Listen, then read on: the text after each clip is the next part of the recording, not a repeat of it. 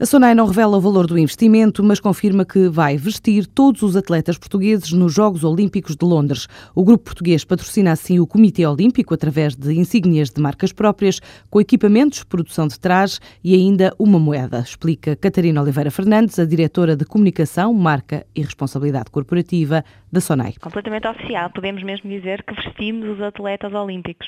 Nós vamos apoiar com, com equipamento desportivo e com traje olímpico, uh, cujo processo de concepção, design, seleção de matérias-primas, tudo isto é, é, é, feito em Portugal e vai ser apoiado uh, pelas nossas marcas, pelas marcas da Sonai, pelo Continente, pela Sport Zone e pela Modalfa. Para além deste equipamento desportivo e traje olímpico, apoiaremos através do Continente com a circulação da, da moeda comemorativa dos Jogos Olímpicos.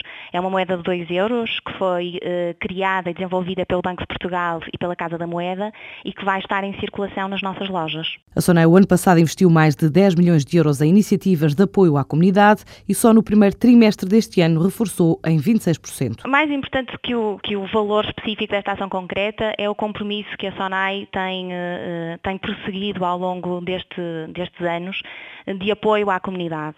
Uh, nós, o ano passado, apoiamos a comunidade com mais de 10 milhões de euros, uh, apoiamos mais de 3 mil instituições e este é um compromisso que temos vindo a reafirmar ano após ano.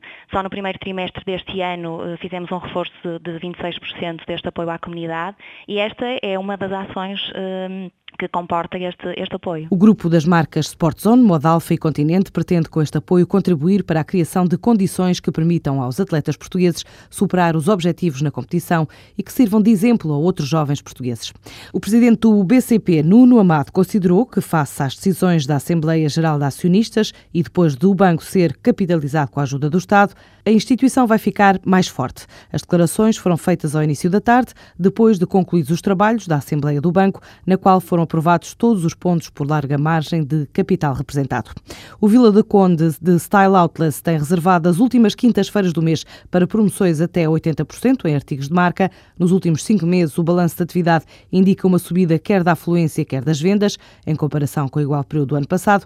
António Alves, o diretor deste outlet, espera por isso um aumento do volume de negócios no final deste ano. Nos primeiros cinco meses do ano, comparativamente ao ano passado, nós temos os dois indicadores fundamentais, que é a afluência e vendas, não é? Nós temos os dois indicadores a subirem, ou seja, em termos de afluência, nós temos subido em termos acumulados 16% e em termos de vendas 8,8%, ou seja, quase 9%.